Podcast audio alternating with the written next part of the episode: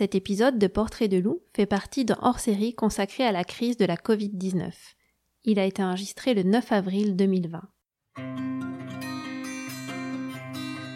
J'ai toujours couru, j'ai toujours aimé euh, la course à pied, ça a toujours fait partie de ma vie, c'est même aujourd'hui euh, mon équilibre, hein. euh, c'est un besoin que j'ai, voilà, c'est ma petite ma petite évasion et, voilà, ça fait partie de mon bien-être. Aujourd'hui, on a besoin de se connecter aux autres on a besoin de se connecter aux, autres pour, euh, pour euh, se motiver, pour s'inspirer. Et, euh, et, voilà, j'espère que derrière, quand on sortira du confinement, ça, ça restera un petit peu dans les têtes de chacun.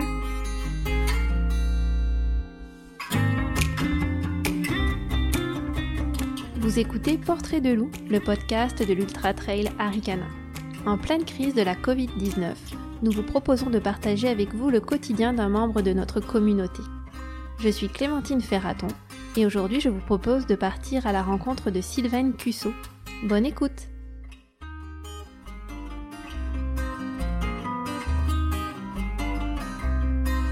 Je m'appelle Sylvaine Cusso, donc effectivement euh, j'ai eu l'occasion de, venir euh, découvrir votre magnifique terrain de jeu à l'occasion de d'Emotion Trail, euh, une émission que je présente depuis maintenant 2017 à laquelle je participe depuis 2015, euh, puisque à l'époque j'avais une petite rubrique conseil. Aujourd'hui, euh, voilà, j'ai la chance de pouvoir euh, présenter l'intégralité de l'émission.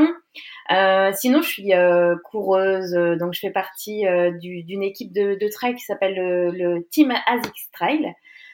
voilà, je fais principalement du trail running. Euh, même si j'ai commencé par par la course à pied toute petite et du coup j'ai connu un petit peu toutes les disciplines en partant de l'athlétisme sur piste euh, et puis aussi la route.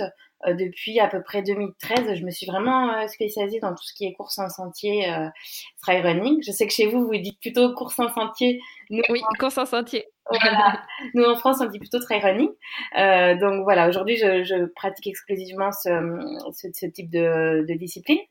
voilà. Après, je travaille pour une société qui s'appelle iron.fr, qui est en fait une boutique en ligne on fait de l'e-commerce, on vend tout ce qui est articles de course à pied, trail, euh, fitness, euh, voilà, ça va euh, de, des chaussures à la casquette, en passant par la montre, le textile. On a, on a une boutique en ligne et on a également des magasins à Toulouse, à Montpellier et à Rennes. Et je travaille donc principalement avec le marketing, la communication. D'accord, parfait. Merci euh, pour cette présentation. Puis la course à sentier, tu es venu euh, finalement en 2013, tu disais à peu près. Qu'est-ce qui t'a, qu'est-ce qui t'a poussé en fait à, t'orienter plus vers, les sentiers? Alors effectivement, j'y suis venue un petit peu sur le tard. Euh, bon, moi j'ai toujours couru, j'ai toujours aimé la course à pied, ça a toujours fait partie de ma vie. C'est même aujourd'hui mon équilibre. Hein. C'est, un besoin que j'ai. voilà, c'est c'est ma petite ma petite évasion et et voilà, ça fait partie de, de mon bien-être. Euh, mais je suis arrivée sur le tard tout simplement parce que j'ai connu euh, euh, la discipline un petit peu par hasard avec mon, mon compagnon. Euh, qui lui en fait à l'époque était déjà euh, vraiment euh, focus sur ça et puis la, le change, un changement de région m'a amené à, à habiter euh, là où j'habite actuellement, donc dans le Gard. C'est ça que j'ai pas précisé. J'habite euh, dans le sud de la France, euh, une région qui est qui est vraiment proche de la nature. alors qu'avant j'étais à Toulouse, vraiment plein centre-ville. Donc je dirais qu'il y a eu à la fois une rencontre, mon chéri qui lui faisait déjà du trail running, et puis un changement de région euh, qui, euh, qui, m'a, qui a fait que c'était beaucoup plus propice à la pratique de ce sport, puisque ici, en fait, euh, je sors de la maison et j'ai un kilomètre à faire et je suis vraiment en pleine nature et dans les sentiers. Donc voilà, naturellement, je me suis mise à, à pratiquer la course en sentier. Euh, et puis, euh, j'ai commencé à, à, découvrir les compétitions, la communauté autour de, de, cette discipline et ça m'a beaucoup plu. Donc euh, voilà, j'ai finalement naturellement persévéré là-dedans. Euh, et puis euh, j'ai eu la chance d'être ensuite euh, bah, suivie par des, des partenaires qui font qu'aujourd'hui j'ai la chance d'être d'être accompagnée, d'être aidée et, et bah ça c'est toujours motivant et encourageant pour pour continuer et pour essayer de se, donner les moyens de, de progresser. Ouais, bien sûr, bien évidemment. Euh, là, actuellement, on enregistre aujourd'hui, on est le 9, oui, c'est ça, on est le 9 avril. J'ai toujours un peu de mal avec les dates, on est un peu perdu en ce moment. Donc, on est le 9 avril 2020, euh, donc on enregistre dans un contexte particulier, euh, en pleine crise du Covid-19. toi, c'est quoi l'impact pour toi, cette crise-là, ben, à la fois ben, en tant que sportive, par rapport à ton travail aussi Est-ce que tu arrives toujours à travailler? Tu peux nous expliquer un petit peu comment ça se passe en, France euh? Oui, alors effectivement, c'est vrai qu'on est dans une période assez euh, inédite, hein, enfin complètement même. C'est vrai quand on réalise un petit peu, quand on essaye de se poser, on se dit c'est incroyable ce qu'on est en train de vivre. Euh, je pense que dans, quelques mois, dans quelques années, quand on s'en rappellera, ça, ça, nous fera bizarre. moi, c'est vrai que pas énormément de changements dans, dans, mon mode de vie, dans le sens où ça fait déjà sept ans et demi que je travaille de chez moi. En fait, je fais un, job qui, se fait en, télétravail puisque la société Iron euh, est basée à Toulouse et que moi je suis dans le Gard, donc c'est à peu près à 3 heures de Toulouse. Donc voilà, ça fait 7 ans et demi déjà que, que je travaille comme ça. Donc j'ai mon petit bureau, euh, voilà, je suis déjà organisée. Euh, après, au niveau de ma pratique sportive, je m'entraîne habituellement euh, seule. Euh, voilà, c'est vrai que c'est un souhait aussi pour moi. C'est j'aime bien me retrouver seule lors de mes entraînements. Donc c'est pareil, pas énormément de changements dans le sens où où voilà, j'ai jamais été, enfin depuis que j'habite ici dans, dans, un groupe. Mais bien sûr, voilà, c'est mon, mon job fait qu'il y a énormément de déplacements sur les événements énormément de euh, aussi de, projets qui se bah, qui, m'obligent à partir de la maison. Donc euh, voilà ça nécessite une réorganisation euh, à ce niveau-là. On a changé de, de, mode de communication aussi au travail Aujourd'hui, on a une communication qui est plus orientée sur bah, le sport à la maison, bien sûr, puisque moi-même, je suis impactée mhm. aussi par rapport à mon entraînement. Hein. Euh, euh, quotidiennement, il faut orienter euh, l'entraînement différemment, essayer de, de trouver des moyens de rester actif quand même à la maison. C'est vrai qu'on encourage beaucoup les gens à essayer de, de trouver des activités différentes. mais voilà, au niveau du travail, il n'y a pas énormément de changements ce qui est le gros changement, c'est que bah, tous les projets sont annulés ou reportés. Donc euh, voilà, ça oblige à, bah, à se remobiliser et puis réorganiser les choses, quoi. Ouais, ouais, bien sûr. Bah, tu, tu, disais que tu faisais du télétravail depuis, euh, depuis un petit moment. Est-ce que tu aurais des conseils à nous donner euh, pour ceux qui justement qui se retrouvent en télétravail puis que ils n'ont pas l'habitude du tout? Des, Toi, des petites choses qui t'ont aidé peut-être au, démarrage? Alors, ce qui est super important, déjà, c'est de s'organiser un espace de travail. Euh, physiquement, je veux dire. Peut-être qu'au départ, vous allez vous installer dans la cuisine ou prendre un petit coin dans le salon. Euh, je pense que vraiment, c'est important de s'organiser un espace de travail à soi. Euh, vraiment euh, euh, isolé parce que quand il y a des enfants, quand euh, quand on est, moi je suis seule puisque mon, mon, conjoint va va au travail toujours, donc c'est vrai que c'est assez simple. Mais quand quand voilà, on est plusieurs dans la maison, c'est important d'avoir chacun son espace. et puis ensuite, au niveau organisation dans le temps, je pense qu'il faut vraiment aussi se forcer à garder euh, les mêmes euh, les mêmes horaires euh, qu'habituellement, c'est-à-dire se lever le matin, voilà, se doucher, petit déjeuner, se dire voilà, je démarre à 8h30 ou à 9h, se, garder des plages pour déjeuner et puis essayer aussi de, de s'arrêter à une certaine heure bon moi j'avoue c'est un peu mon problème, c'est que j'ai tendance à comme j'aime mon travail, j'ai tendance à revenir facilement le soir ou le week-end. Euh, parce que tout simplement c'est aussi un plaisir euh, ce que je fais et, euh, et c'est une chance que j'ai de, de, faire un travail qui me plaît. Mais voilà, je pense qu'il faut vraiment essayer de, de, de différencier la vie personnelle, familiale et professionnelle. Et, et, quand on arrive vraiment à, à y se passer les choses, en général, il n'y a pas de raison que ça se passe mal. Ouais, ben non.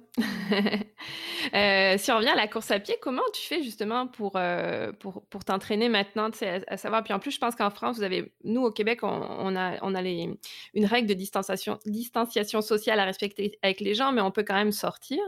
Euh, on n'a pas de limite de kilomètres, hein, je pense que vous, vous avez une limite autour de chez vous. Comment tu fais justement pour, pour t'entraîner, puis peut-être euh, nous expliquer déjà comment tu faisais avant, ça ressemble à quoi une semaine d'entraînement avant euh, le confinement, puis à quoi ça ressemble euh, maintenant? Alors c'est vrai, en France, on est on, est amené à avoir des consignes très strictes. Alors on a cette chance quand même de parce que c'est ce que tout le monde craignait, surtout les coureurs, qu'on ne puisse plus du tout sortir, qu'on soit totalement confiné. On a la chance d'avoir une autorisation pour faire une petite activité physique d'une heure sur un périmètre de maximum un kilomètre de chez nous. Voilà, ce qui est pas beaucoup, mais c'est quand même, voilà, ça nous permet de s'aérer, de se vider la tête, de, de, de, se déstresser. Et on doit être muni d'une attestation, voilà, que, écrite ou maintenant disponible sur le téléphone, avec la pièce d'identité pour justifier en fait le pourquoi de la sortie. Donc c'est des petites contraintes, mais euh, voilà, c'est nécessaire parce qu'il y a eu des abus et que tout simplement ça permet de réglementer les choses. Euh, je pense qu'il faut aussi se dire qu'on a cette chance de pouvoir encore sortir. Et euh, euh aujourd'hui, dans la communauté des coureurs, euh, et notamment euh, juste après la mise en place de, de, ces consignes, il y a eu, dans un premier temps, il y a eu une réaction un peu euh, un peu un peu bizarre euh, des, des, personnes qui n'ont pas vraiment euh, accueilli cette consigne avec comment dire avec est-ce qu'ils se disaient que, que aller, courir sur un sentier, ils allaient croiser personne, puis que du coup ils pouvaient quand même le faire, qu'il n'y avait aucun danger? Je ne sais pas. Bah c'est ça. En fait, moi j'avais un peu communiqué dans ce sens-là. J'avais donné mon avis en fait, selon moi, quand on euh, quand on est coureur, il faut, il faut faire preuve de bon sens. Et quand on habite en ville, euh, je, prends par exemple une ville comme Paris ou des grandes villes où il y a énormément, de monde, euh, bien sûr c'est compliqué d'aller, de continuer à s'entraîner, c'est compliqué d'aller dehors parce qu'on sait qu'on va croiser du monde, on sait que euh, ça va, ça va amener un, un effet, euh, un effet de masse. Euh, qui, qui, peut être dangereux. Après, quand on habite en pleine campagne, en pleine montagne, euh, d'aller s'aérer euh, pas très loin de la maison, parce qu'après c'est sûr qu'il faut faire attention de pas de pas tomber, de pas de pas se blesser. ça risquerait d'être compliqué si on est obligé d'aller à l'hôpital. mais voilà, je pense qu'il faut vraiment faire du cas par cas. Euh, et il y a eu vraiment ces, ces, ces deux, euh, ces deux points de vue. Euh, les coureurs qui, qui se disaient euh, non, euh, c'est interdit, enfin, ça n'a pas de sens d'aller courir. voilà, je, moi je reste confinée complètement parce que parce que voilà, je, je vais pas moi me permettre d'aller courir, sachant qu'il y a des personnes qui ne peuvent plus le faire. Et puis il y a les autres qui se sont dit oui, mais moi j'habite j'habite en pleine campagne, je peux très bien aller courir une heure, m'aérer sans prendre de risque donc voilà, il y a eu un peu ces, deux points de vue, ce qui a déclenché en fait euh, sur les réseaux sociaux notamment euh, pas mal de conflits d'intérêts, euh, de jugements de valeur sur les uns les autres. Tout le monde commençait à, à juger sans forcément se mettre à la place des gens. Et j'ai trouvé ça dommage parce que on arrivait dans une sorte de, de, de violence verbale entre les gens qui commençaient à s'insulter, à se à se juger les uns les autres parce que euh, ils se mettaient pas à la place. Alors ça, ça a amené euh, que les coureurs aujourd'hui, euh, c'est devenu un peu un sujet tabou. Courir, est-ce que tu cours? Les gens se cachent maintenant pour aller courir. Tout le monde a coupé ses Strava, etc. Euh, alors que quand on, quand, quand on vraiment on se place euh, bah, dans la situation, on sait très bien que euh, en étant intelligent, en respectant les consignes, on, on, peut tout à fait s'organiser. Et puis après, je pense que on est tous aussi, euh, on a tous conscience que rester enfermé euh, euh, pendant des semaines, peut-être même des mois, confiné, il peut y avoir des effets autres comme au niveau psychologique, quoi. Donc c'est vrai que il y a des gens qui préfèrent aller s'aérer 50 minutes, une heure. en allant courir que d'aller promener un chien ou que d'aller faire des courses, qui préfèrent faire du drive. Donc euh, voilà, je pense qu'il faut vraiment euh, se dire que on est tous, euh, on essaie tous d'être responsables, qu'il faut respecter le, les, les, choix des uns des autres et essayer de faire confiance aussi à, à, à la, bah, la, la, responsabilité des gens et que aujourd'hui on a tous envie de, que la situation évolue dans le bon sens, on a tous envie de sortir de cette crise, on a tous envie qu'il y ait le moins de dégâts possible. Et voilà, j'ai j'ai trouvé que des fois l'attitude des gens était un petit peu dommage euh, aussi euh, aussi bornée, tu vois, euh, euh, de de pas trop réfléchir et mais je pense que ça commence à évoluer doucement et le fait que le gouvernement ait aussi commencé encore un peu plus à resserrer les consignes parce que je sais pas si tu sais mais à Paris maintenant les coureurs n'ont pas le droit d'aller courir entre 9h et ou 8h et, et 19h. Oui, j'en ai entendu parler, effectivement. Mais c'est sûr qu'il y a tellement d'incertitudes que je pense que ça, ça, ça rajoute du stress aussi euh, aux, gens. Tu sais, on n'est on pas habitué à avoir autant d'incertitudes euh, dans nos vies. Donc peut-être que tu sais, c'est ça, de ne pas savoir jusqu'à quand ça allait durer, ça, ça, a dû en rajouter. Puis toi, du coup, euh, comment tu fais? Alors, comment tu t'organises? Tu arrives quand même Alors, à, à, te défouler un peu, puis à faire un peu de sport, oui. Alors oui, moi je suis, de nature hyper active. C'est vrai que si j'ai pas dose de sport dans la journée, je suis pas bien. Donc, euh, je continue bien sûr à rester active à la maison. Euh, j'ai sorti le home trainer, je m'entraîne énormément euh, à vélo. hier, par exemple, j'ai fait trois heures sur l'home trainer. Alors, c'est c'est pas quelque chose que je fais habituellement, faire aussi longtemps sur le vélo, sur l'home trainer, mais j'en ai vraiment besoin. Donc, voilà. Après, j'ai aussi mis en place un peu plus de renforcement musculaire, abdos, gainage c'est quelque chose que je fais déjà habituellement, hein, mais j'en fais un petit peu plus du coup. Et puis, euh, et puis après, euh, j'ai tout simplement aussi euh, fait un travail dans ma tête en me disant que de toute façon, c'était provisoire et qu'il y a, y a de toute façon plus d'objectifs puisque toutes les courses sont annulées ou reportées. Donc je pense qu'aujourd'hui, il faut qu'on se place plus dans une certaine maintien, dans un certain maintien de forme plus que dans une préparation. Là, on n'est plus du tout dans une optique euh, de, préparer quelque chose. Donc, euh, l'idée, c'est de continuer à se défouler, de garder une activité pour le bien-être physique et mental. Mais voilà, de toute façon, en 2020, a priori, il n'y aura pas d'événement avant le mois d'octobre, septembre peut-être. Euh, donc je pense qu'il faut se placer. Euh, euh, J'avais un peu communiqué dans ce sens, un peu comme quand on est blessé. Je pense qu'on a tous connu ça en étant coureur, ces périodes euh, difficiles où on, est euh, on est obligé de rester à la maison, on est au repos forcé. Et aujourd'hui, il faut se passer un petit peu comme ça. Voilà, on est au repos forcé, tous, tous logés à la même enseigne. Euh, il faut, euh, il faut euh, prendre les choses différemment et puis patienter, faire preuve de sagesse et, et voilà, essayer de s'organiser différemment. Mais voilà, j'ai essayé de, trouver euh, des, activités à la maison, euh, du ping-pong, des activités euh, qui, permettent, qui changent, parce que c'est vrai qu'on découvre aussi, on se découvre d'autres passions. C'est, il faut essayer, je pense, de positiver, essayer de trouver du positif dans, cette situation qui est très dure pour tout le monde parce que c'est comme ça qu'on qu s'en sortira. Et je vois, par exemple, sur les réseaux sociaux, il y a énormément d'humour, des, choses décalées ça fait énormément bien de rigoler aussi dans cette période. Oui, j'avais vu, j'avais vu ton message sur, euh, sur le fait de dire que c'est comme quand on est en période de blessure, mais ce qui, finalement, ce qui est positif, entre guillemets, c'est que c'est tout le monde est en période de blessure. Donc, tu n'as pas le stress de se dire, mince, je, je prends du retard sur mes entraînements, tout le, monde, tout le monde est sur le même bateau, finalement, c'est ça? C'est exactement mmh. ça. Puis, ouais. Puis toi, tes entraînements, c'était quoi Comment ça ressemblait à quoi une semaine avant, euh, avant la crise? Tu t'entraînais à peu près combien de kilomètres euh, par semaine? Comment tu t'organisais? Alors moi, je m'entraîne euh, en, règle générale en moyenne six fois par semaine. J'essaie de garder une journée de repos. repos complet, c'est important, je pense, pour régénérer le corps, la tête, et puis tout simplement aussi faire d'autres choses. Donc les, les, cinq séances par semaine euh, c'est pas 5 à pied, c'est euh, 4 à pied, euh, pardon, 6, c'est 5, euh, 5 à pied et une à vélo. Euh, voilà, celle à vélo, c'est vélo de route, entre 3 et 4 heures de sortie. voilà, sachant que l'idée pour moi le, du vélo, c'est vraiment de faire du volume. Donc, je fais pas de séance spécifique sur le vélo, c'est vraiment euh, m'aérer et puis euh, faire de l'endurance. Après, sur mes sorties à pied, donc les 6 euh, six par semaine, il y a c'est mixé entre des simples footings de entre une heure, une heure et quart. J'en fais à peu près deux par semaine. Et puis des, des sorties de qualité. Donc j'ai gardé vraiment, pour moi c'est important de garder de la vitesse. Donc du fractionné, soit du fractionné court, soit des séances au seuil. Euh, ou alors ça peut être aussi des séances de côte. Euh, voilà, j'essaye vraiment de varier euh, ces séances spécifiques. Mais voilà, en général, il y a deux footings et deux séances spécifiques. Et le week-end, euh, je fais toujours une sortie longue. Euh, sortie longue en...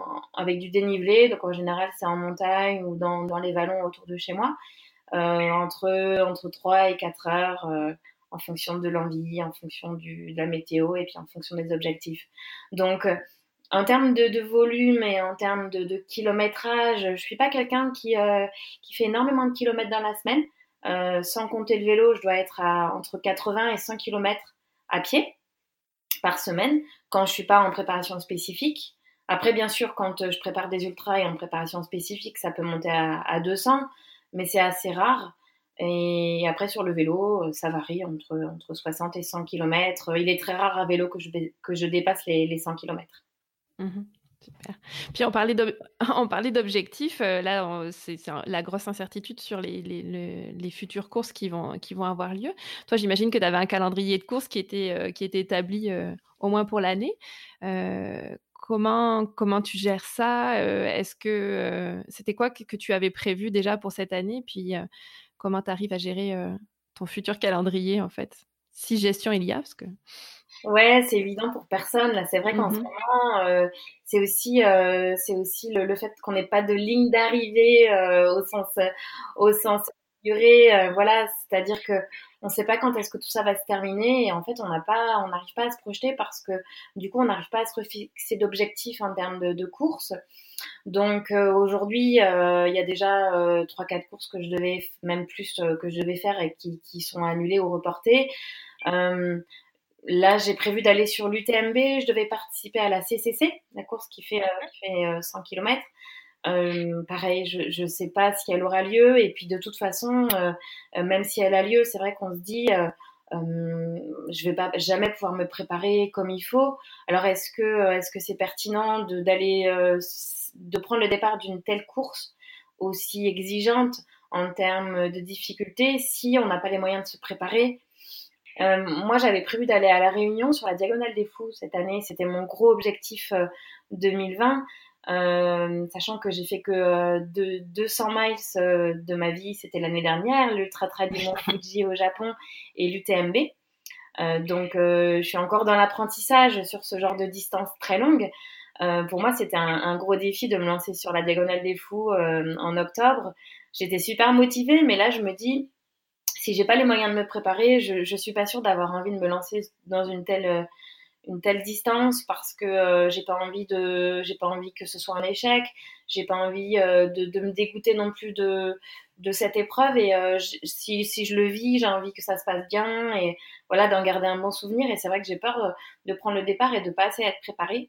Donc voilà à voir à partir de quand on peut reprendre mais mon objectif c'était la diagonale des fous. Maintenant, je ne prendrai pas le départ si euh, je sens que j'ai pas les moyens de prendre le, d'être vraiment euh, prête euh, pour pour fin octobre. Donc voilà, un peu d'incertitude. après, encore une fois, comme je disais, il, faut relativiser les choses. les courses, les dossards et la performance, c'est secondaire. Aujourd'hui, on est vraiment dans une optique de santé. la priorité, c'est que, le, que, le, pays a mieux, que qu'on essaie de tirer enseignement de tout ça. Et, et, voilà, finalement, quand on prend du recul, on, on se dit que les loisirs, le dossard, euh, euh c'est des petits plaisirs qu'on s'offre et c'est secondaire. Donc, euh, je pense que quand on vit ce qu'on vit aujourd'hui, on est capable de prendre du recul et de se dire que c'est pas grave, euh, même si on n'a pas de, de, course en 2020 et même si on ne prendra pas de départ, eh bien, tant pis, on aura on aura fait ce qu'il faut pour pour euh, préserver notre pays, préserver la sécurité de tout le monde. Et euh, je pense que là, c'est vraiment le plus important. C'est une période euh, difficile, mais c'est en même temps une période qui, quand je t'écoute parler, qui a l'air quand même assez riche en apprentissage aussi. il faut s'adapter, il faut être flexible. ça a changé beaucoup de choses dans ton quotidien. Qu'est-ce que toi, tu sais, des choses que ça a changé pour toi? Qu'est-ce que tu aimerais garder pour la suite? Est-ce qu'il y a des choses que tu te dis, bah tiens, ça, il faudra que j'ai développé ça, puis il faudra que je le garde pour après, des nouvelles habitudes? Euh, alors moi, c'est vrai qu'au quotidien, comme, comme je te le disais tout à l'heure, c'est vrai que ça n'a pas changé mm. énormément dans mon fonctionnement au niveau, euh, au niveau de mes journées. Et après, la seule différence, c'est que ben, au niveau sportif, c'est sûr que je m'entraîne complètement différemment. Euh, je pense que quand j'aurai euh, le droit et que je pourrai retourner dehors euh, sur mes sur mes sentiers, je le ferai avec grand plaisir. Maintenant, je, je vis bien le confinement parce que je sais pourquoi je le fais. Donc je pense que euh, ce qu'on pourra en, retirer, euh, c'est que ben, je pense qu'il faut penser vraiment collectif et peut-être euh, essayer d'oublier ces petits plaisirs personnels en se disant voilà il y a peut-être il y a peut-être des, des, choses euh, que, que je ferais plus parce que euh, au niveau épanouissement, enfin, ça, ça, m'apportait au niveau épanouissement personnel, mais euh, c'est peut-être pas bon pour la collectivité, c'est peut-être pas, bon au niveau global. Donc je pense que j'espère en tout cas que tout ça va nous permettre de peut-être réfléchir plus au niveau collectif et moins et moins au niveau individuel, parce qu'aujourd'hui c'est important de voilà de dire que chaque acte personnel et individuel a des répercussions au niveau, au niveau de la planète, au niveau, au niveau collectif. Et hum, peut-être que c'est des choses auxquelles on, on, prêtait pas assez attention avant et peut-être que le fait qu'on soit tous chez nous à, à, vivre du coup plus au niveau famille, revenir sur des choses simples aussi. Euh, manger peut-être plus simplement parce que parce qu'on va moins faire les courses et que du coup on se contente de ce qu'on a dans le frigo, dans les placards. On essaye d'être un peu plus créatif, euh, créatif autant au niveau culinaire qu'au niveau des activités et des loisirs. Hein. C'est sûr que moi j'ai pas d'enfants à la maison, mais pour les gens qui ont des enfants à la maison, il faut les occuper. Donc euh, voilà, il faut faire un peu marcher l'imagination. Euh, donc voilà, on se rend compte que finalement on peut aussi faire plein de choses euh, très simplement avec peu de choses et ça, c'est. Bah, j'espère que c'est, des choses qui resteront après et que euh, le bonheur est. En fait, le bonheur est, est très simple. Voilà, il n'y a pas besoin de. Il a pas besoin de, de, au niveau matériel ou même euh, de, de, se compliquer la vie. Voilà, c'est, tellement simple et je pense que c'est des, des, valeurs que partagent aussi beaucoup de, bah, toute la communauté euh, de, de trailers et de la course en sentier parce qu'on est on est très tourné vers, euh, vers la nature, vers, euh, euh, vers cette, ce besoin de liberté qui fait que voilà, aujourd'hui, ce qui nous remplit, c'est d'être seul au milieu de, nulle part et, et d'avoir un, super panorama devant nous. Et voilà, c'est ce qui nous ce qui nous rend bien. Et, et dans ce sens-là, c'est vrai qu'on va on va vers la simplicité. Mmh. Tu parlais de la communauté euh, de trailers. Est-ce que vous arrivez à garder, euh, enfin ta communauté proche, est-ce que vous arrivez à garder du lien quand même malgré, euh, malgré l'isolement avec la team, c'est la team ASICS hein, dont tu fais partie Est-ce que vous communiquez entre vous Est-ce que vous, vous parlez par exemple de la suite? Comment vous imaginez ça Oui, alors c'est vrai qu'on a la chance de, de pouvoir avoir bah, de pouvoir communiquer euh, grâce euh, à, Internet. Les, moyens de communication modernes nous permettent de rester connectés euh, autant avec les proches, la famille, les amis, que même la communauté de, de, de, coureurs. Donc oui, bien sûr, on échange énormément. on s'appelle même peut-être plus qu'avant parce qu'on a plus le temps. parce que je pense qu'on est, on est tous pareils. On a le fait d'être isolé fait qu'on a, on a aussi besoin hein, d'avoir le contact avec les autres, c'est normal, c'est humain, euh, ça nous mm. manque, et puis euh, euh, on, on, a besoin d'être rassuré, on a besoin d'échanger. au niveau psychologique, ça fait du bien d'échanger.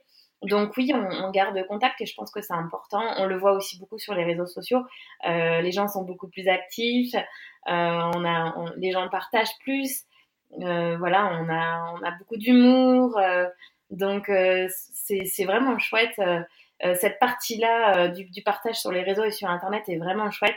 Après, bien sûr, il y a, des choses un peu... Euh, il y a le côté négatif des fois où, il y a des jugements, des, des, critiques, mais, je trouve que globalement, voilà, il en ressort énormément de positif et, d'échanger, de partager, de s'inspirer aussi des autres. Euh, c'est intéressant en ce moment. On voit qu'il y a beaucoup de vidéos qui circulent sur euh, travailler, euh, faire du sport à la maison, des cours de gym, des cours collectifs. Et c'est bien parce que ça, permet aussi de se motiver à plusieurs. Encore une fois, on voit là la force du collectif et l'intérêt justement de penser global et pas, et pas seul chez soi. C'est que aujourd'hui, on a besoin de se connecter aux autres on a besoin de se connecter aux, autres pour, euh, pour euh, se motiver, pour s'inspirer. Et, euh, et voilà, j'espère que derrière, quand, quand on sortira du confinement, tout ça, ça restera un petit peu dans les têtes de chacun. Oui, ouais, non, c'est sûr. Puis on se demandait justement, c'était quel rôle pouvait jouer éventuellement la communauté de coureurs pendant la crise, puis peut-être éventuellement après la crise. Puis finalement, quand je t'écoute, je me dis c'est, c'est peut-être ça à travers des partages positifs sur les réseaux sociaux pour, tu justement un peu d'humour, envoyer des choses, tu positives, puis pas seulement les nouvelles qu'on entend tous les jours. Puis peut-être aussi, c'est ça, s'inspirer euh, en se donnant des idées de, de, quoi faire euh, chez soi ou des petits entraînements. Ouais, non, ça peut être, euh, ça peut être à travers ça que, peut-être les coureurs peuvent jouer un, rôle. En tout cas, c'est ce que j'ai l'impression quand je regarde toi, justement, où, tu partages quand même pas mal sur les réseaux sociaux. Puis c'est vrai que ça donne envie de sourire à chaque fois, puis ça fait du bien. Non, c'est. C'est cool. Ouais, je, mmh. pense que c'est important. Alors, ça veut pas dire, attention, ça veut pas dire qu'on qu'on n'a pas conscience de la gravité de la situation parce que, mmh tout le monde en a conscience.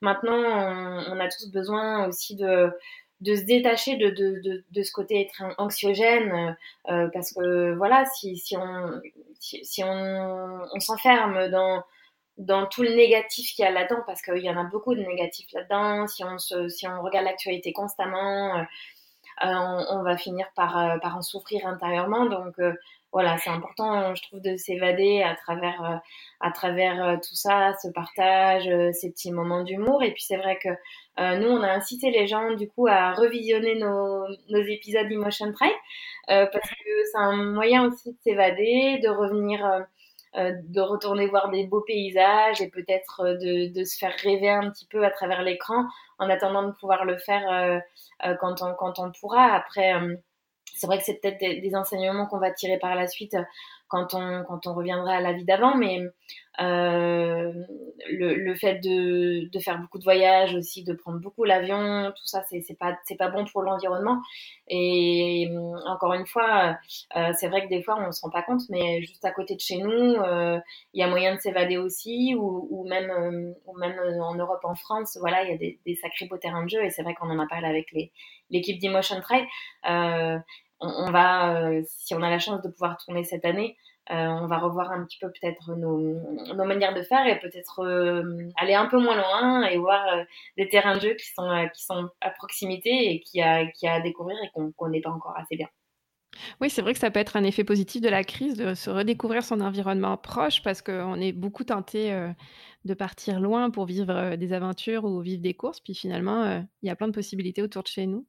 Euh, tu parlais de s'évader. Moi, j'avais envie de terminer avec que tu nous fasses nous évader un petit peu. Est-ce que tu pourrais nous raconter une expérience de course ou une anecdote, quelque chose qui t'est arrivé, ou peut-être même avec ton l'équipe de tournage d'Emotion Trail, mais quelque chose qui t'a marqué dans ta carrière de, de coureuse euh, écoute, il y a eu énormément de, choses qui, me restent et, c'est vrai que c'est ce qui est beau dans ce sport, c'est que euh, c'est que on vit tellement de choses passionnantes que qu'à chaque fois il y a de la découverte et, euh, c'est hyper enrichissant, euh, autant au niveau euh, du partage qu'au niveau de ce qu'on vit à l'intérieur de nous.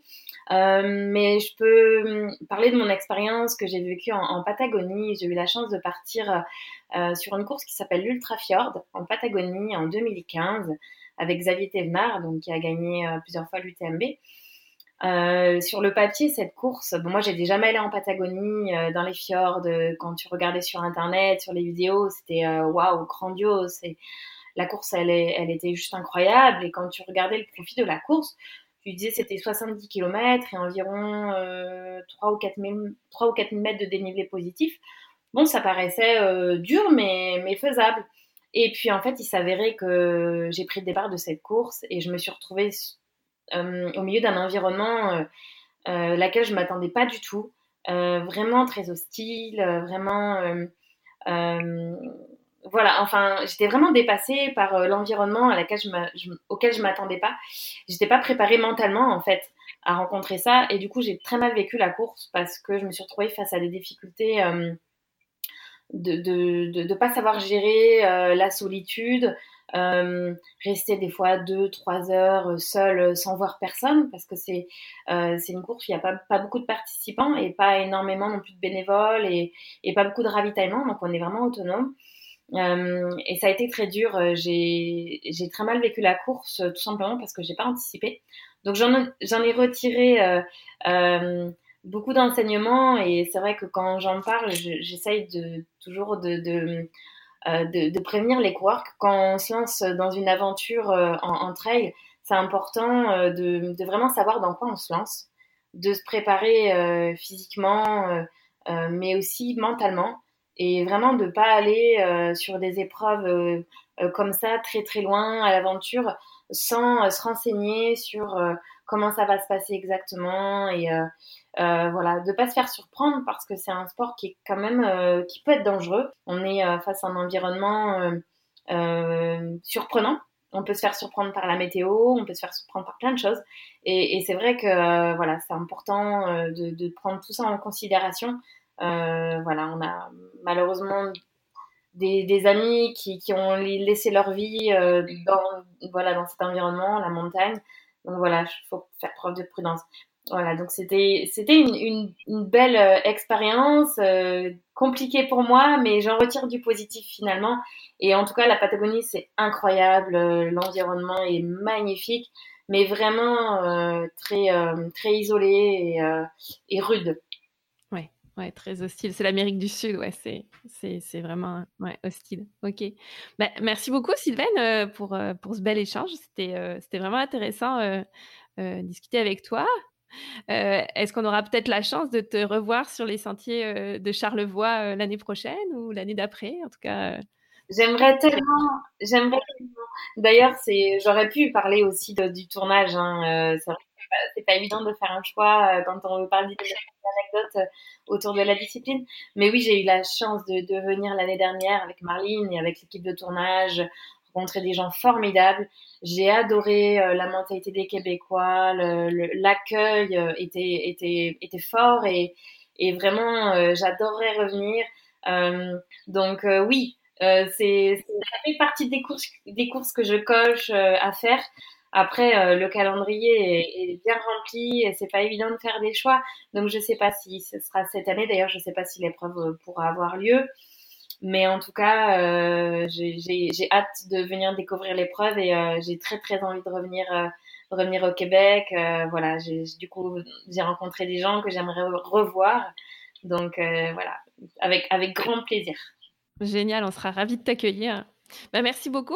Je vais te souhaiter une, bah, toi, une bonne fin de journée pour toi. Puis à bientôt. Bonne journée à toi aussi et à très bientôt. à bientôt. Bye bye. C'était le 17e épisode de Portrait de loup, le podcast de l'Ultra Trail Aricana. Cette entrevue avec Sylvaine Cusso fait partie d'un hors-série consacré à la crise de la Covid-19.